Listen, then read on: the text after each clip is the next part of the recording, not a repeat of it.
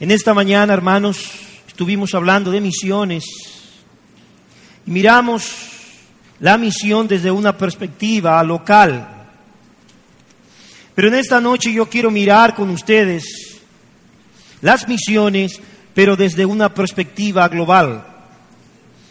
Esta mañana mirábamos el capítulo 1 del libro Los Romanos, donde el apóstol Pablo nos declara en el versículo 5 que el Evangelio tiene el propósito de que todos obedezcan a la fe, todas las naciones, dice Pablo, por quien recibimos la gracia y el apostolado para la obediencia a la fe en todas las naciones.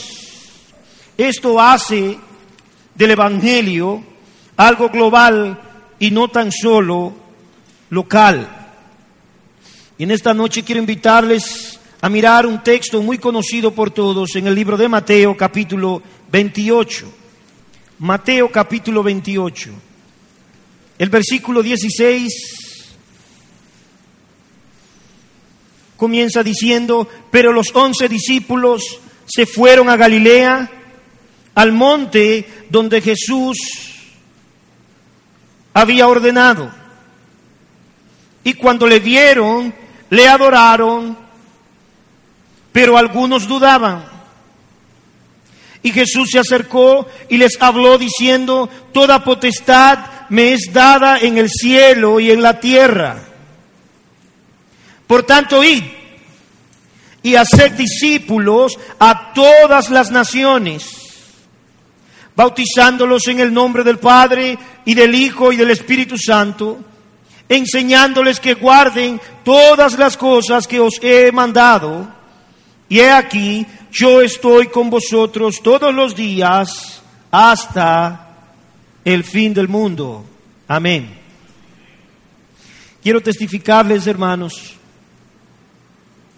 que después de participar de una preparación mejor de lo que había alcanzado hasta entonces, como le compartí mi testimonio, yo no pensé que fueran a pasar muchos años para encontrarme en el ministerio.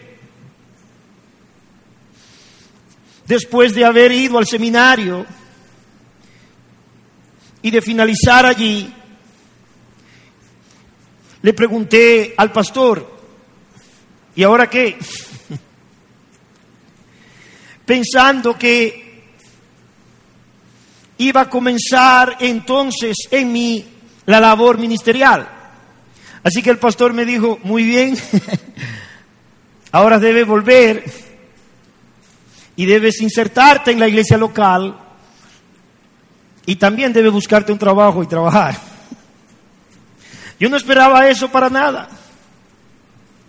Así que yo le dije, Señor, si he renunciado a un trabajo para prepararme mejor, yo esperaba que lo siguiente era no más trabajo sino encontrarme en aquello que es mi deseo y mi anhelo. Pero después de eso pasaron ocho años. Seis de mis últimos años fueron los más duros laboralmente. En el listín diario me tocó la sistematización del periódico. Un periódico que hasta ese momento los periodistas trabajaban en maquinilla y ahora habrían de trabajar con computadoras y todo el proceso de producción iba a ser sistematizado. Pienso que ese fue el tiempo donde perdí todos los cabellos.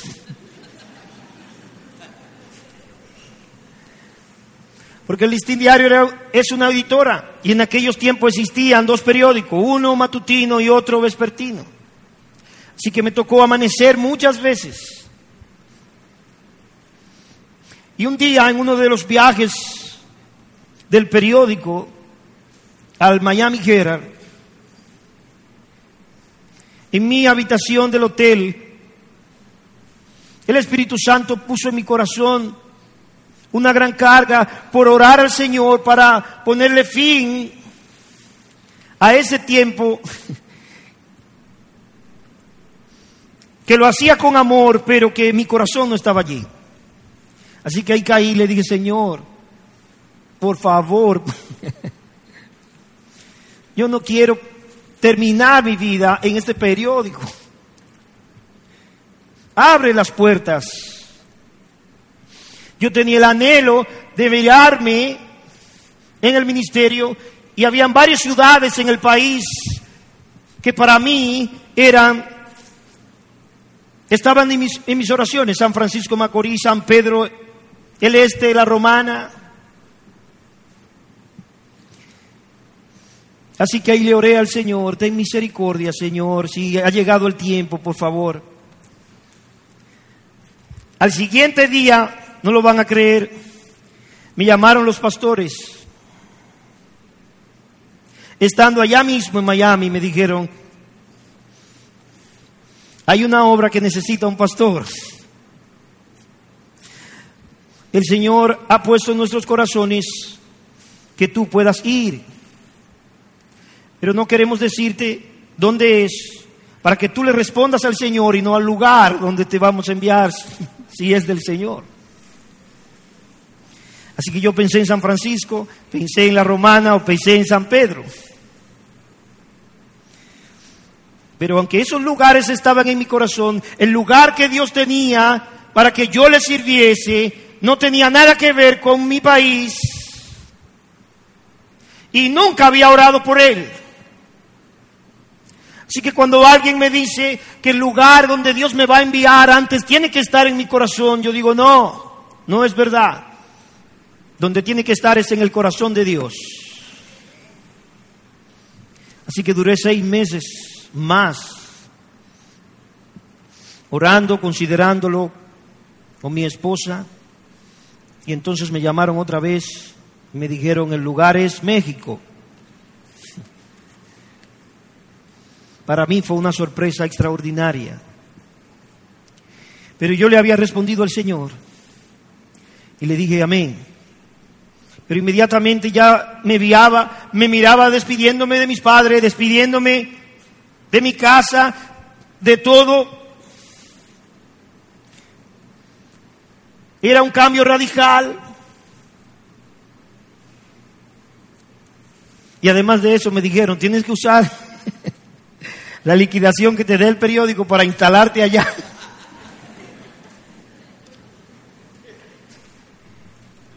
Es decir, no vas allá con gastos pagos.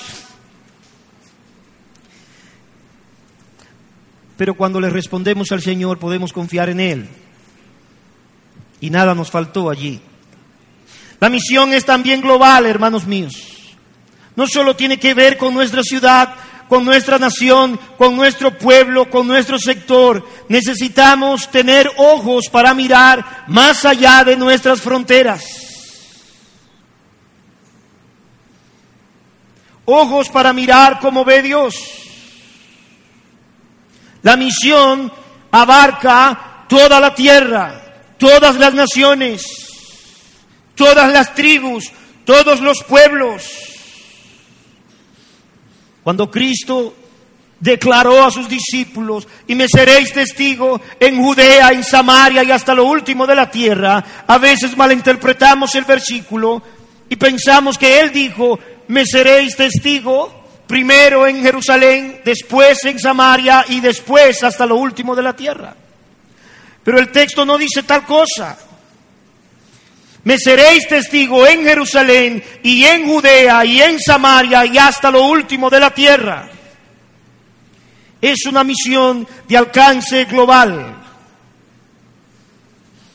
Samuel Escobar declara, la misión cristiana no es una simple empresa humana no es únicamente un plan que nace en la imaginación afiebrada de un entusiasta religioso. Es Dios mismo, por su espíritu, quien impulsa el avance evangelizador de la iglesia por el mundo. Es su iniciativa a la cual los discípulos debemos sumarnos en obediencia gozosa. Es decir, la nación, la misión nace no de la naturaleza de la iglesia, sino de la naturaleza de Dios. La misión es primordialmente la misión de Dios, no la misión solamente de la iglesia. La misión de la iglesia proviene de la misión de Dios y la sirve. Fue el mismo Cristo que declaró, yo edificaré mi iglesia. Y en el texto que acabamos de leer, quiero proponerle cuatro aspectos podamos considerar de este texto tan conocido por todos nosotros. Este texto es llamado la Gran Comisión. ¿Por qué es grande la comisión? En primer lugar, porque comienza con el trabajo final de Jesucristo. Mateo nos invita a mirar lo que Cristo ha hecho en su muerte y en su resurrección y aquello que ha recibido al final. Mateo nos invita a mirar esto. Y es ahí en el contexto final, donde el Señor declara lo que no había declarado antes. Toda potestad me ha sido dada en el cielo y en la tierra, por tanto, id.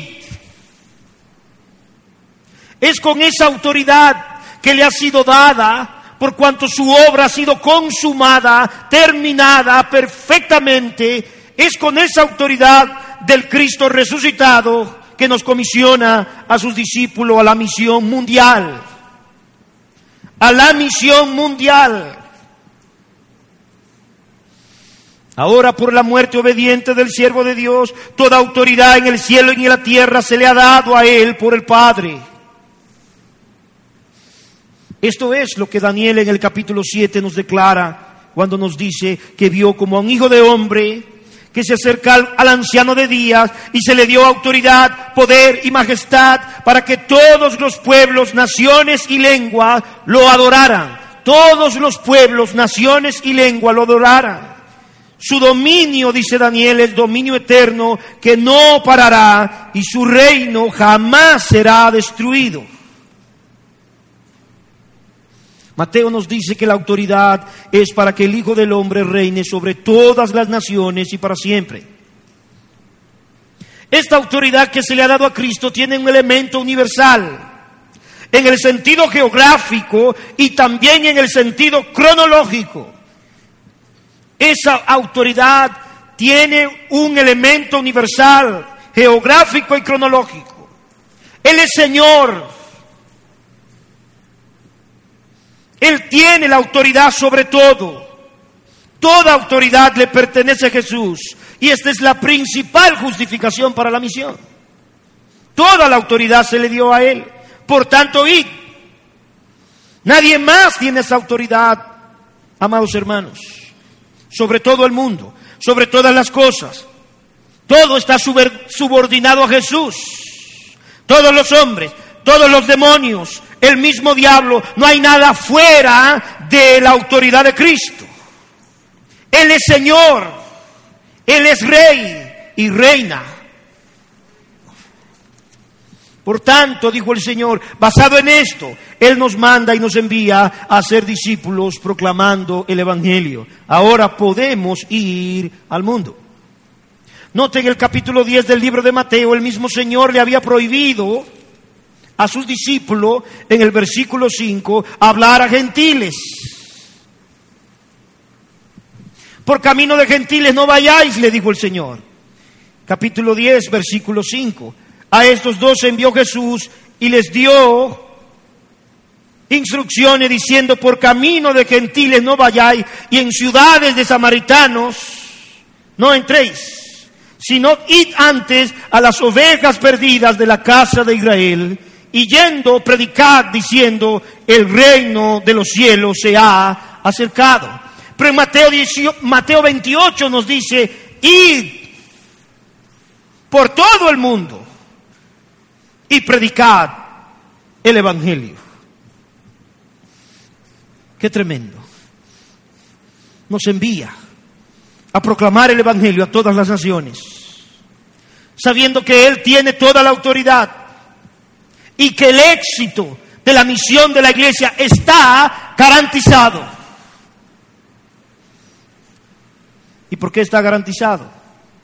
Porque la iglesia está en las manos del Señor. Y su misión, aunque nosotros somos parte, no depende de nosotros, sino de Cristo. Y por todo el mundo. Esto asegura el éxito, garantiza el fruto de la misión. Y por todo el mundo. Por esa autoridad que a mí se me ha dado. La misión es grande en segundo lugar porque abarca a todas las naciones. Abarca todas las naciones. Oh hermanos, qué tremendo es esto. Nosotros tendemos a pensar en naciones de una forma que no es la que Mateo nos muestra aquí. Etnias, nos dice Mateo. Y es un término mucho más amplio que naciones. Es y define a cualquier grupo humano que tiene una cultura en común. A todas las etnias, dijo el Señor. A cualquier grupo humano con una cultura en común, con un idioma común, con costumbres comunes. Cualquier grupo humano está incluido aquí en todas las naciones. En la India hay más de cuatro mil etnias no podemos pensar en la India como una nación. No. Según este texto, en la India hay cuatro mil etnias, grupos distintos, con lenguas distintas, con costumbres distintas y muchas de ellas con dioses distintos, con sus dialectos, con su cultura. Más de cuatro mil etnias tiene la India. Indonesia tiene más de 750 etnias. La China tiene más de 500 etnias. Así que, aunque nosotros digamos, en China está la iglesia, pero no absolutamente en China, porque China tiene 500 etnias. Y muchos de esos grupos no tienen ni un solo versículo de las escrituras traducido a su dialecto. Hay más de 380 millones de gente que no tiene la escritura. Ni un solo versículo de la escritura traducido a su lenguaje. Y si no tiene ni un solo versículo de la escritura traducido a su lenguaje, son pueblos no alcanzados por el Evangelio. Muchos de estos pueblos están en total oscuridad, total oscuridad. Nosotros tendemos a pensar en la densidad. Es importante ir a los chinos, son muchos. Es importante ir a tal lugar, son muchos. Pero el Señor envió a Felipe al desierto por uno solo.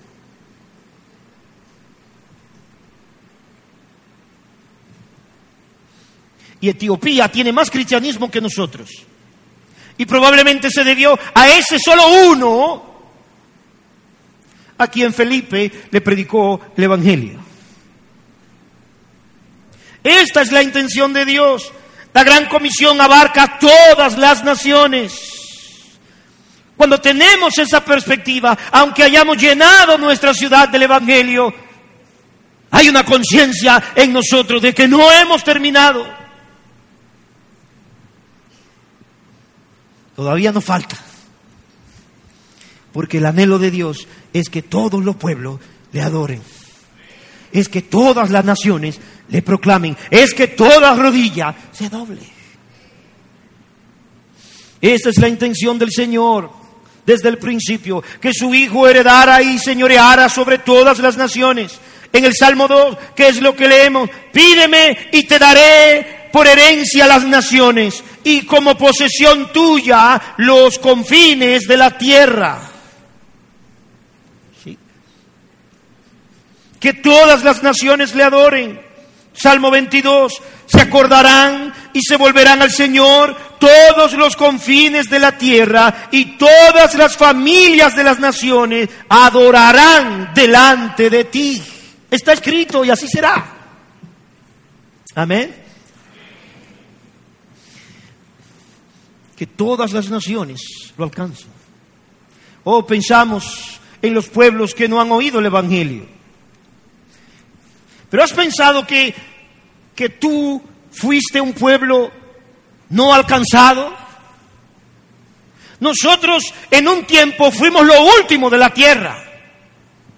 Nosotros éramos parte de lo último de la tierra. Hasta que el Señor envió a estas tierras hombres que dejaron su nación, sus comodidades y fueron comisionados a estas tierras muy lejanas de ellos para proclamar el Evangelio. Ahora ya no somos más lo último de la tierra, pero el Señor quiere que tengamos una visión más allá de nosotros y pensemos en aquellos que hoy son lo último de la tierra. El llamado es para nosotros. El llamado es para cada iglesia en su generación. Cada iglesia en su generación está llamada hasta lo último de la tierra. que todas las naciones le adoren. En relación a esta adoración, comenta Piper, las misiones no son el objetivo último de la iglesia. Adoración es el objetivo. Las misiones existen porque no existe adoración de los pueblos. Adoración es el centro de todo, no las misiones. Porque Dios es el centro y no el hombre. Cuando la tierra se acabe, dice Piper, e innumerables millones de redimidos se postren sobre sus rostros ante el trono de Dios, las misiones no existirán más. Es una necesidad temporaria, pero la adoración existirá para siempre. Sí. Que su luz ilumine a todos los pueblos es también el deseo de Dios. Lo declaró a través del profeta Isaías. Te di por luz de las naciones, hablando de Cristo, Isaías 49. Te di por luz de las naciones para que seas mi salvación hasta lo postrero de la tierra. Y este es el magnífico cuadro que el apóstol Juan nos describe en Apocalipsis 7. Si podemos mirar esto allá, Apocalipsis capítulo 7, versículo 9. Pablo le dijo a los romanos, ya no, ya no queda ninguna, ninguna área porque todo lo he llenado del Evangelio. Pero quiero llegar hasta España y en mi viaje a España quiero pasar por, por Roma y también allí quiero hablar el Evangelio. Pero ya el corazón de Pablo se estaba situando en España. donde nunca llegó, pero su corazón fue allí. Apocalipsis 7, versículo 9 nos dice, después de esto miré, y he aquí una gran multitud, la cual nadie podía contar, de todas las naciones y tribus y pueblos y lenguas. Note con atención, todas Nadie la podía contar de todas las naciones. Muy específico este texto. Y tribus y pueblos y lenguas que estaban delante del trono y en la presencia del Cordero, vestidos de ropas blancas y con palmas en las manos, y clamaban a gran voz diciendo, la salvación pertenece a nuestro Dios que está sentado en el trono y al Cordero. Oh, hermanos, Qué cuadro más maravilloso. Él quiere discípulos de todas las naciones. No importa qué religión profesen hoy. Ese no es nuestro asunto. La misión no es parcial. No, no le vamos a hablar a los hinduistas. Ya ellos tienen su religión. No. No, no nos vamos a meter con los islámicos. No, no, no. Ellos también tienen que oír. si cierran su corazón, darán cuenta al Señor. Pero no importa de qué etnia sean, si son judíos, si son hindúes, si son budistas, si son musulmanes, animistas, ateos. Nosotros estamos comisionados por el Señor a ir a todos los pueblos y lengua y naciones. Probablemente ninguno de nosotros sea llamado por el Señor, quizás para ir a la China o al norte de África o a la India. Pero eso no quita la comisión. Quizás personalmente no tengamos que ir allí, pero debo tener conciencia y mi corazón debe estar allí también, dispuesto, como un discípulo del Señor.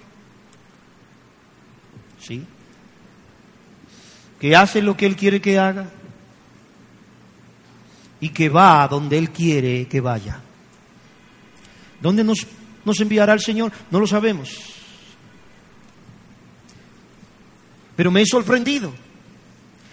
He encontrado misioneros dominicanos en Egipto, en Israel, misioneros dominicanos, en Indonesia, algunos enviados por iglesias locales dominicanas y otros enviados por otras iglesias norteamericanas. Están allí. Algunos salieron con fines profesionales.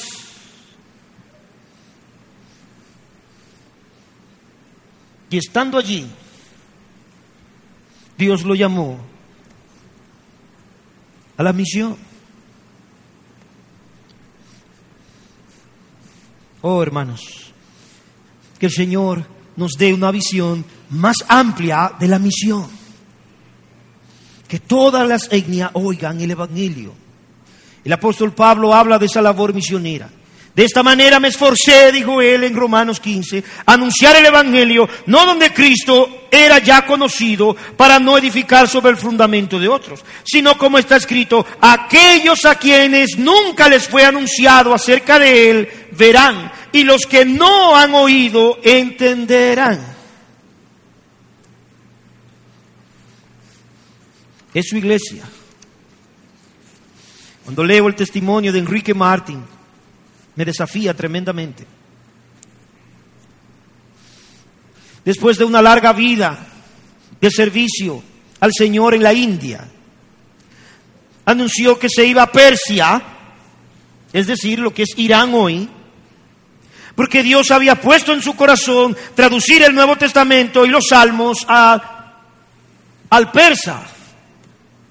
Pero ya era viejo. Así que le dijeron que si se quedaba en India iba a morir de calor. Y si se iba para Persia se iba a morir más rápido porque el calor allí era más sofocante. Pero se fue de todas maneras. Allí estudió el persa. Y después tradujo el Nuevo Testamento y los Salmos en nueve meses. Pero entonces se enteró que no podía imprimirlo ni ponerlo a circular sin el permiso del Shah de Irán, de Persia. Pero para aquel entonces los británicos dominaban esa zona. Así que viajó desde Persia o Irán mil kilómetros a Teherán, no en avión, mil kilómetros y allí le negaron el permiso para ver a Shah. Regresó 600 kilómetros para buscar al embajador británico, el cual le dio las cartas de presentación apropiadas y le envió de vuelta otra vez otros 600 kilómetros a Teherán. El Nuevo Testamento está traducido, los salmos también, pero la gente tiene que leerlo. Así que este hombre no quería morir sin que eso ocurriera. Todo este trayecto a lomo de mula, viajando de noche, descansando durante el día, protegido del calor del desierto por apenas un pedazo de lona. Recibió el permiso del Shah e imprimió y puso a circular las escrituras en Persia. Diez días más tarde murió. Está escrito de él. Me senté, dijo él, en el huerto y con dulzura y paz pensé en mi Dios en la soledad mi compañía, dijo él, mi amigo y mi consolador. Oh, hermano, este hombre es la clase de discípulo que todos estamos llamados a ser, aunque no se nos encomiende una tarea como esta. Discípulos dispuestos a hacer lo que Él quiere que se haga y a ir donde Él quiere que vayamos. Un discípulo comprometido con Él y que no piensa solamente en su propia vida. En tercer lugar, la misión es grande porque se extiende a toda la, a toda la iglesia. Y esto es importante, hermanos míos. Es muy importante. Se extiende a toda la iglesia. Noten Mateo capítulo 28. El Señor le dijo a, a sus once discípulos y probablemente algunos más, Porque dice que algunos dudaban. Y ya Cristo había aparecido a los once y había estado con ellos. Pero le adoraron y algunos dudaban y el Señor le dijo, id. ¿Es posible que estos once discípulos, que estos once apóstoles vayan a todas las naciones? Bueno,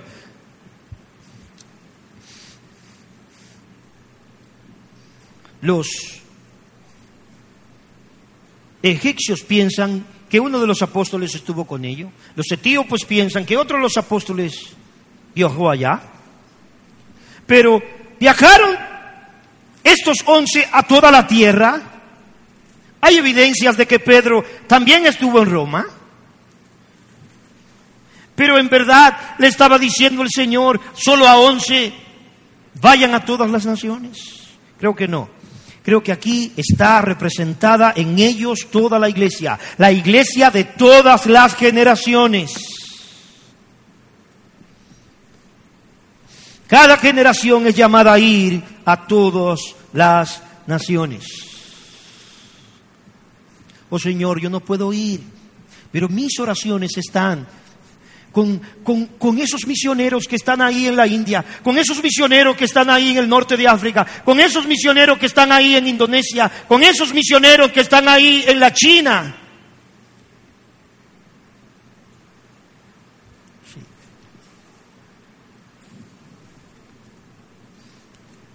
Oramos por ellos por sus familias, por sus hijos, para que Dios le dé de nuevo, para que abra puertas para la palabra, para que ministren la palabra sin temor. En fin, nos podemos conectar con las misiones mundiales aún desde nuestra iglesia local.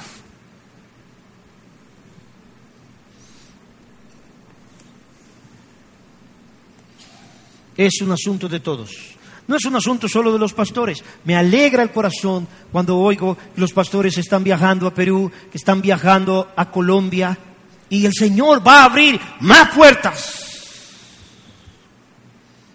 Pero hermanos, ¿no es verdad que la gran mayoría de la iglesia dominicana tuvo conciencia de Haití después del terremoto? Teníamos Haití ahí mismo y teníamos más conciencia de los chinos que se pierden y de los africanos que se pierden que de los haitianos que están en nuestra propia isla. ¿No era así, hermanos? Es una realidad. Se han hecho más misiones en un solo año en Haití que todas las misiones que se han hecho en todo lo que tenemos de iglesia en este país.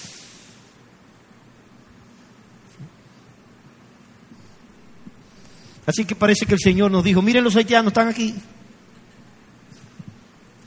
Nos ha exhibido Haití para que podamos mirarlo. Y Haití es un campo misionero. También. Ellos necesitan.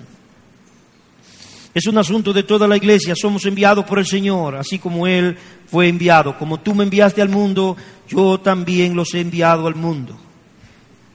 Y dijo el Señor, no solo ruego por ellos, sino también por los que han de creer en mí por la palabra de ellos.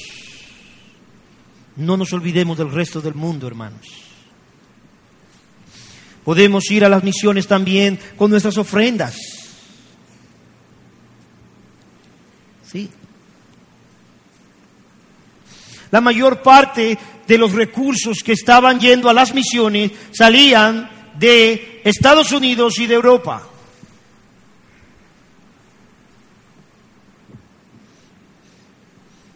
La gran mayoría de recursos que iba para las misiones salían de Estados Unidos y Europa y todavía sigue siendo así. Pero ¿cuál es nuestra parte en las misiones? ¿Ser un campo misionero o ser una fuerza misionera?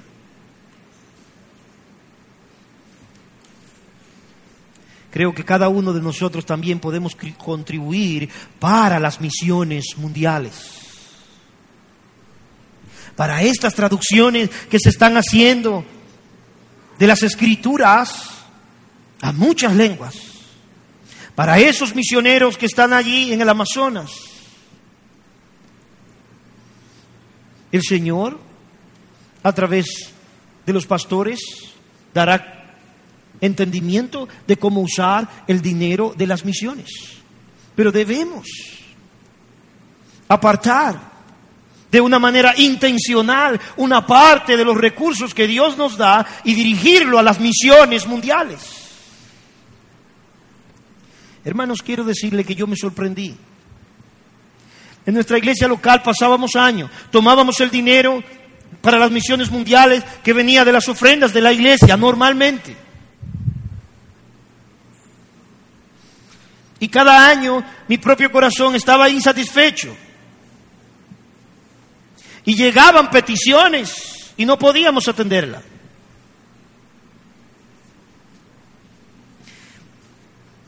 Así que un año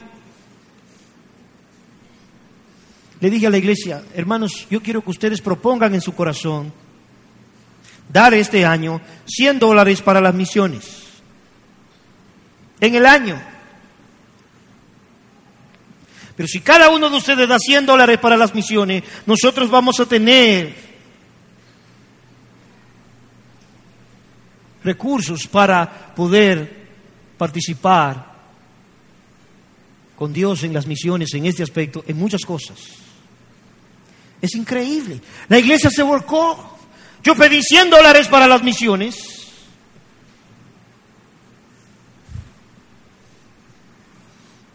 Y según mi presupuesto, bueno, quizás no den 10 mil dólares, dije yo. El primer año nos dieron más de 30 mil dólares. Y no afectó en nada las ofrendas que llegaban para los otros asuntos. La iglesia empezó a tener conciencia de lo que estaba pasando más allá de nosotros. Pero cada año sigue siendo así. Y el Señor mismo va poniendo dónde deben ser colocados esos fondos.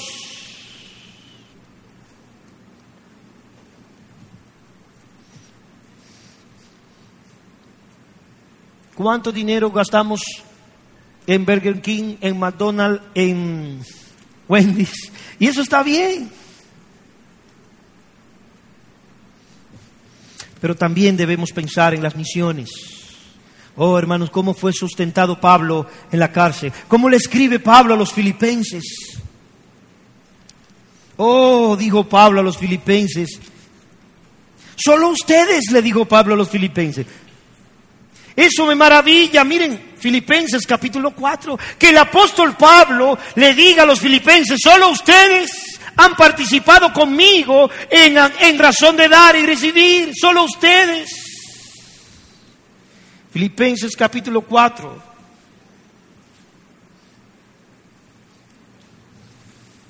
recursos para las misiones, pueden ayudar a los pastores a viajar a otros países, a predicar el Evangelio.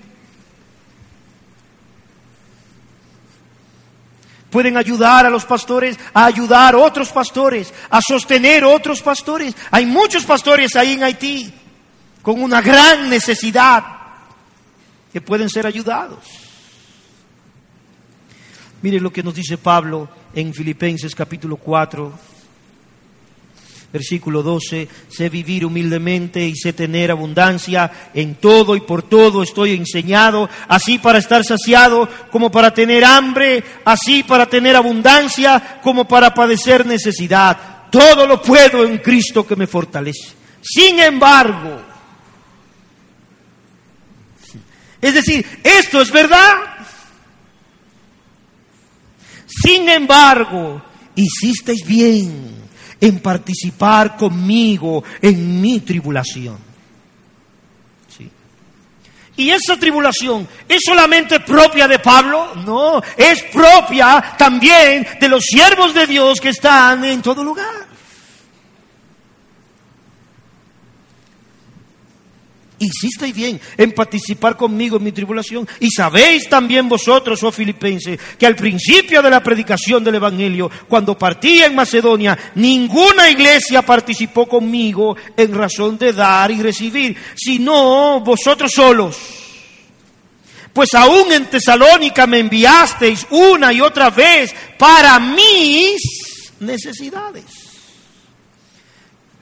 Pero si contribuimos con Pablo, estamos contribuyendo para que el Evangelio llegue a aquellos lugares donde yo no puedo llegar. Amén. No es que busque dádiva, sino que busco fruto que abunde en vuestra cuenta. Pero todo lo he recibido y tengo abundancia. Estoy lleno, habiendo recibido de Pafrodito lo que enviaste. Olor fragante le llama Pablo a esto. Sacrificio acepto agradable a Dios. Y es en ese contexto que Pablo les dice a los filipenses, mi Dios pues suplirá todo lo que os falte conforme a las riquezas en gloria en Cristo Jesús.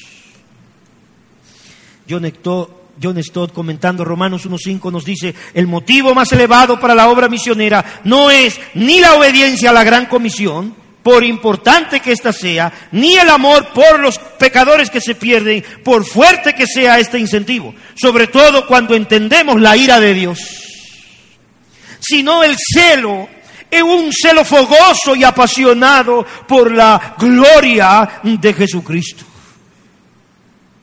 Así es. Mateo nos dice que Cristo nos provee la estrategia. Hacer discípulos a todas las naciones bautizándolos, enseñándoles que guarden todas las cosas. Esto envuelve a la iglesia.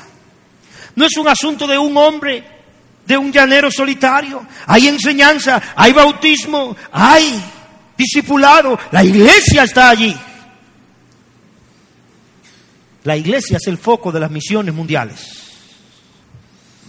Esto no puede quedar en individuos.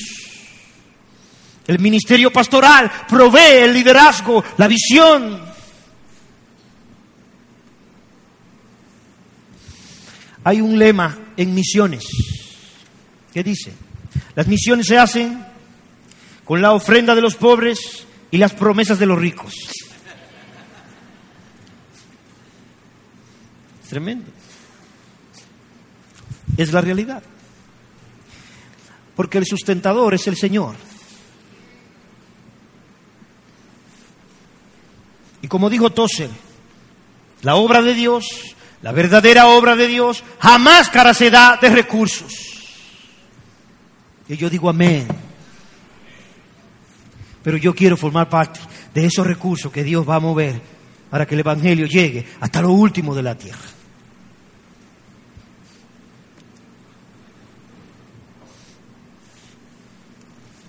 Lo que los apóstoles comenzaron, la iglesia lo termina. Y por último, hermanos, La misión es grande. Miren esto, Mateo 28, con esto termino. porque viene con la promesa de la presencia del Señor. Porque viene con la promesa de la presencia del Señor. Yo estaré con ustedes hasta el fin del mundo. Oh, hermanos, usamos ese texto en muchos contextos de enfermedad, de situaciones difíciles, de tribulaciones. Nos decimos a nosotros mismos, Él ha prometido que estará contigo hasta el fin del mundo. Y es verdad. Pero Cristo declaró esto más exactamente en el contexto misionológico. A unos apóstoles que ven la empresa de ir a toda la tierra como algo inalcanzable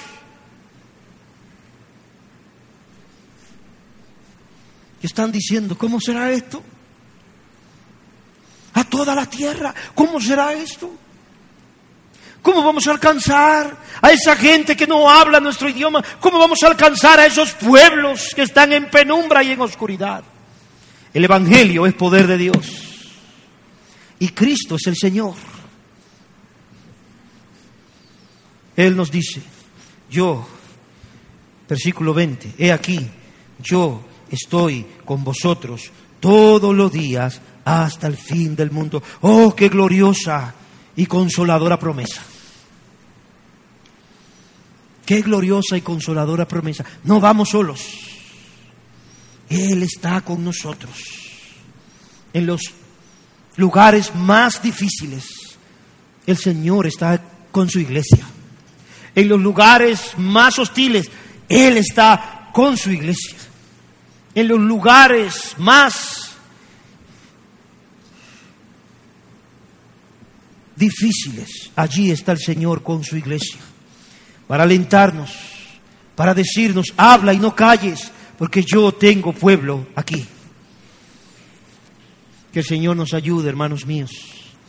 Que el Señor sea quien haga esto con nosotros y con su iglesia.